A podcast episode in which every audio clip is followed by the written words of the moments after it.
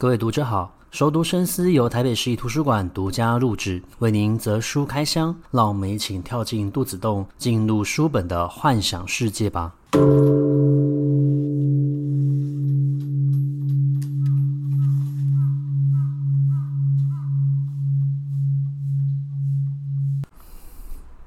欢迎回到熟读深思。呃，今天我们要继续介绍万城目学他的关系三部曲，也是其实他是他的出道处女作，叫做《鸭川荷尔摩》。那不知道大家有没有看过这一部小说？其实这部小说非常的有趣，它后来还改编成电影。那呃，我们先前讲过，这部小说它其实是以京都为舞台，然后发生以鬼为主角的一个小说，其实，在这个小说里面呢，就是有一群大学生。那在这大学生呢，他们就要加入一个社团。这个社团呢，他们有一个不言说的一个历史，就是他们要透过鬼去寻找气味相投的人。然后，这些人被吸引到社团里面去之后呢，每一年都刚好是十个人。这十个人呢，就要接受训练。然后，接受训练大概两年之后，他们就会成为这个玩荷尔摩比赛的种子选手，就会继承这个社团。那他们就要去意识这些小鬼来进行与其他校之间的一个战斗跟比赛哦。那输的人呢，其实就会不由自主的从他的喉咙里面喊出“荷尔摩”三个字，代表说他真的认输了，他失败了。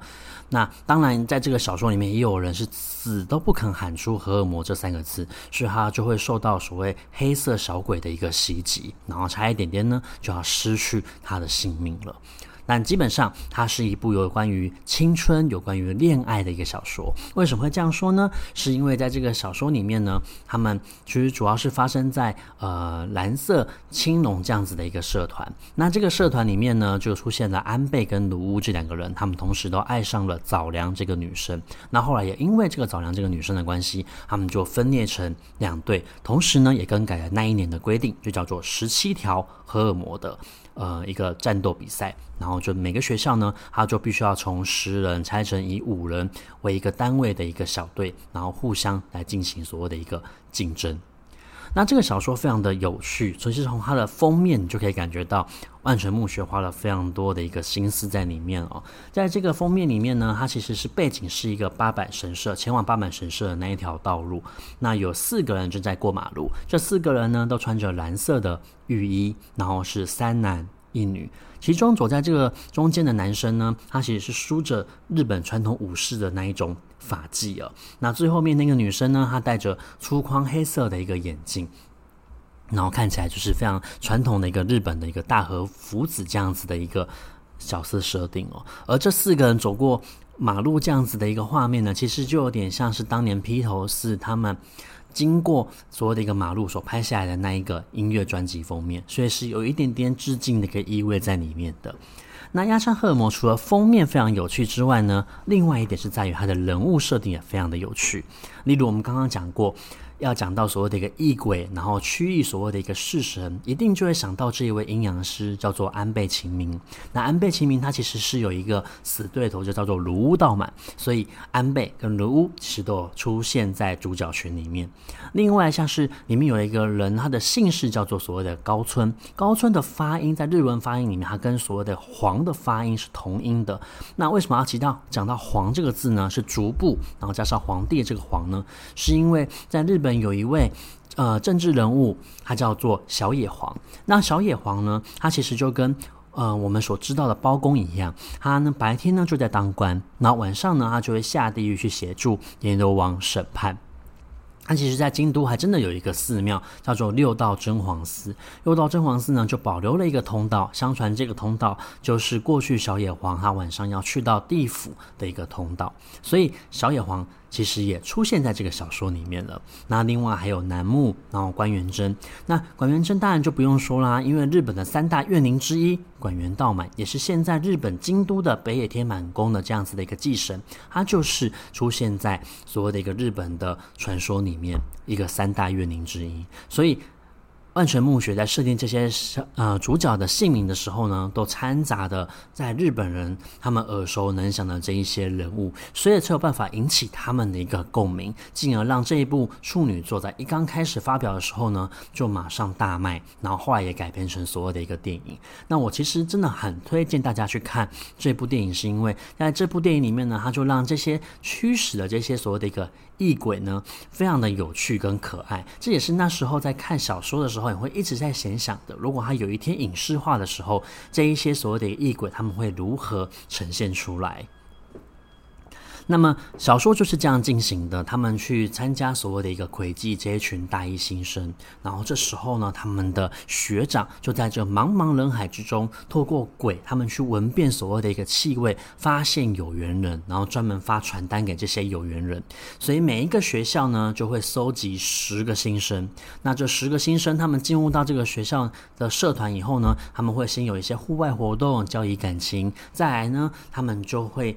知道有关于异鬼的这一个传统跟历史，然后开始接受所谓的鬼语的一个训练。那当然的，你要去操纵这些异鬼进行所谓的战斗，你本身也要具备一点点的战略技巧才行。那这时候考验到的其实就是每一个人的一个嗯、智商能力的一个表现了。其中我们当然就会想到说，既然安倍跟卢武两个人，他们在过去日本人的一个历史中呢，他们就是互相敌对的，有一种所谓寄生于和生量的一个。心态，当然的，现世的安倍跟芦屋，他们两个也因为喜欢上同一个女生，所以有点水火不容，所以最后呢，他们就发动了荷尔摩的第十七条规定，然后强制的更改了这一次的一个规定，变成了以五人为一组的这样子一个小队伍来进行互相的一个战斗跟对抗。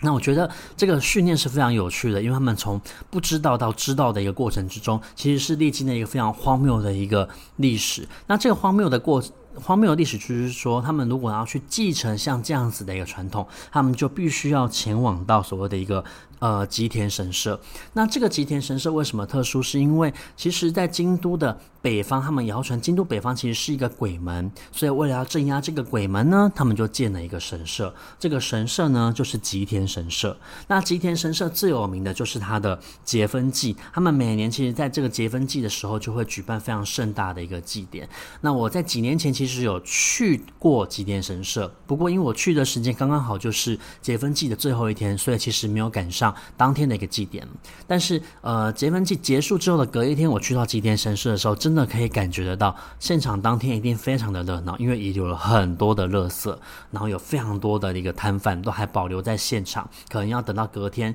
清晨的时候呢。白天了，然后他们才开始慢慢的去做所谓的一个收拾哦。但是确实去到呃吉田神社的时候，不论是当时候可能是冬天也好，或者说是当地的气氛也好，确实会感觉到有一点点阴森森的一个感觉。所以像这样子一个鬼门传说，可能也不是完全的空穴来风。那总之小说呢，他们就是要在吉田神社这个地方来进行所谓的一个交接仪式。那这个交接仪式呢，前半段女生是不能够参加的，只有男生可以参加。那这些男生呢，他们就会在学长的一个教导之下呢，学会一支。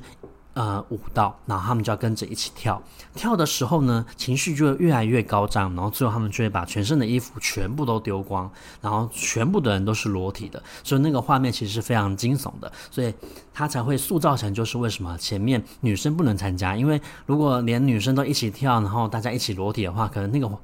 场面太过于刺激了，然后最后他们就是在这样子的一个过程之中呢，完成了交接。那一完成交接之后呢，这群被选上的大一新生，他们就终于可以看见这一些异鬼了。然后他们也开始学习如何去操纵这些异鬼，然后学习所谓的一个鬼语，以应付一年之后这样各校的一个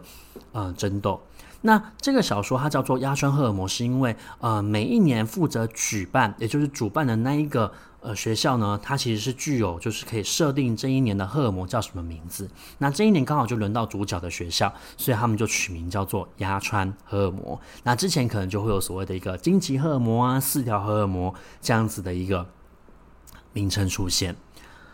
那接下来就要讲到这些大一新生呢，就是分别隶属于四个不同的学校。那这四个不同的学校呢，大家就是刚刚好对应了东西南北四个方位。那我们知道北边是所谓的一个玄武，所以他们所穿的浴衣呢是黑色的。那西边所代表的呢是所谓的一个伯虎，所以他们所穿的浴衣呢是白色的。南边所代表的是朱雀，他们所穿的浴衣呢是红色的。而东边，也就是主角他们的学校，所象征的是所谓的青龙，所以他们穿的当然就是所谓蓝色的一个浴衣。那时间到的时候呢，这群人就上阵了，然后就开始意使这些异鬼来跟其他的学校来进行争斗。那我们刚刚讲过，就是他们如果在快要输的时候呢，嘴巴就会忍不住的喊出“荷尔摩”这三个字。而相传呢，如果他们失败的话，他们就会失去重要的一个事物。可是我们也讲过嘛，就是因为呃主角安倍跟卢乌之间的一个不和，所以他们后来同一个学校就猜对了。猜对之后呢，安倍他们就是开始会看到黑色的这一些鬼。那黑色这些鬼，他们在每一天某一个时间呢，就会发出非常尖锐、刺耳的一个声音，而这个就是他们的惩罚，因为你更改了荷尔摩的规定。那除非你战胜了，要不然这个声音就会一直跟随着你，直到你交接给。下一代的新生为止，所以安倍其实是背水一战，他们非得获得到所谓的一个胜利，然后摆脱掉这样子的一个骚扰。那同时，我们刚刚讲过，它其实是一个青春恋爱的小说，所以也会处理到安倍跟卢乌之间为了早良的产生的一个嫌隙，以及安倍其实我觉得他是一个非常。呃，迟钝的男子，其实里面有另外一个女生，非常的喜欢他，叫做楠木。楠木是一个戴着粗框眼镜，然后呃，外表我们说过他像大和福子，然后比较不双。不加修饰的一个女生，你不会注意到她，她就一直误以为楠木喜欢的其实是卢屋。直到他们两个人终于把话说开的时候，安倍才知道，原来他一刚开始就会错意了。楠木真正喜欢的人是他，然后两个人之间才把这些话给说开来，然后共同为了赢取最后的一个胜利，然后付出他们的一个努力。那压川荷尔摩其实就是建立在这样子的一个呃角色。还有所谓的一个京都这样子一个背景去发动的一个小说，这个小说其实非常的简单，然后它也非常的直线，你也大概知道它可能会发生哪一些事情。可是正因为它富含的像这样子的一个奇幻文学的一个特色，然后每一个人的角色都非常的鲜明，他们各自有自己的想法跟性格表现。好比说，你会觉得安倍真的对于女性的鼻子非常的着迷啊，他喜欢早良是因为他觉得早良的鼻子生得非常的美，然后很想用手去触碰到它。有些时候我有点怀疑，他到底是对早良这个人非常的有好感，还是对早良的鼻子有好感这样子。但后来呢，他也是跟楠木在一起。然后，呃，我觉得这部小说有一点点不好的是，因为。嗯、剧中的这些女生，像是楠木或是早良，她们都为了喜欢自己的一个男生而做出一些外观上面的一个改变。那当然的，我们会知道说，恋爱中的男女，他们当然都会希望可以变成对方喜欢的一个模样。不过，如果放在我们现在这样子的一个时空背景之下，难免就会觉得，哎，这好像有一点点的性别刻板印象，觉得女生应该要长什么样的一个模样，或者是说，为什么你会要求你的女朋友变成你喜欢的一个模样呢？因为我们知道，你要变成喜欢的一个模样，应该是出自于对方主动想要改变，而不是你希望对方做出什么样的一个改变。那这心情上面是会有一点点的不同的。那我觉得，嗯、呃，压川荷尔摩的小说节奏非常的好，在前面它让你可以快速的认识到整部小说的一个设定背景，因为它是带有一点点。奇幻的，没有办法考证这样子的一个风格的，但他进入到了所谓的游戏规则之后，他也很迅速的就进入到了彼此互相的一个争斗，但是他没有花很多的篇幅在所谓的一个打斗上面，他专心集中在安倍跟卢乌还有早良、楠木四个角色之间的一个拔河，然后情感上面的一个。波动跟变化，然后最后透过荷尔摩这样子的一个比赛，凸显出每一个人物的一个鲜明个性。那万城墓穴其实他一刚开始创作《亚川赫尔摩》的时候，他就是一个背水一战，因为他辞掉了工作，然后专心的创作。后来也因为这部作品而红的关系，他可以继续他的一个小说的一个创作生涯，然后陆续创作出来了《鹿南》，然后还有《风尘公主》。其实我觉得万城墓穴的散文作品也写得非常的好，我蛮推荐大家可以去读看看的。那后来其实他有创作其他的小说，像是伟大的说说说碰，或者说是。呃呃，物尽出力。那物尽出力其实就是有点把《西游记》里面这个物尽，因为我们在看《西游记》的时候，可能会注意到可以会七十二变的呃孙悟空，然后非常好色的八戒，或者是嗯脑筋刚开始有点死，然后常常会误会他的徒弟的唐三藏。但是我们常常就会忽略掉这一个一旁在默默扛着行李的物尽。那万城墓穴就是把悟净这个人给专门拿出来之后，他把所有的一个小说的一个出发点，从这个角色去看其他人发生了什么事情，重新去诠释了《西游记》这样子的一部作品，我觉得也是蛮不错的一个二次创作。那其实我觉得，纵观整个万城墓穴的一个创作，你会发现到历史文化是他小说创作里面非常重要的一个元素。同时呢，他也是一个非常会掌握奇幻这个元素的一个呃创作者。他知道什么样的一个作品容易引起大家的一个。共鸣，那这些共鸣可能是跟日本人的历史有关，有可能是他们传统的信仰有关。他把这些信仰的元素抓出来之后，再与各大家的一个生活去做一个连接，进而创造出这么畅销，然后普罗大众容易接受的一个作品。那我们如果可以透过像是，呃，后来也改编成像是电影，然后戏剧的一个方式去做呈现。那这些其实都是一个作者还在创作这些作品的时候始料未及的。可是我们透过这个作品的大红，然后我们可以看到更多不同的一个创作发生。那我觉得阅读万城目学的作品其实是非常享受的，而且可以获得到非常多有趣的一个观点。好比如说奈良的考古学，好比说传统的神道教。或者是呃像这样子阴阳师他们去驱使所谓的异鬼跟式神，如果发生在现代的时候，会是怎么样的一个场景？那特别是在这个时候，我们可能没有办法出国去旅游的时候，也可以透过阅读关西三部曲，然后稍微回忆一下过去我们在大阪、然后京都那样旅游的时候，我们所看到的这一些历史名呃历史的一个名迹或者说是风景也好，其实他们都会成为某一部小说非常重要的一个创作背景。那我们花了三集的时间去介绍万城目学这样子的一个。呃，作家，那下一期的节目我们会带来更精彩的一个作品，那也请大家拭目以待。那我们今天的节目就到这个地方，跟大家说再见，拜拜。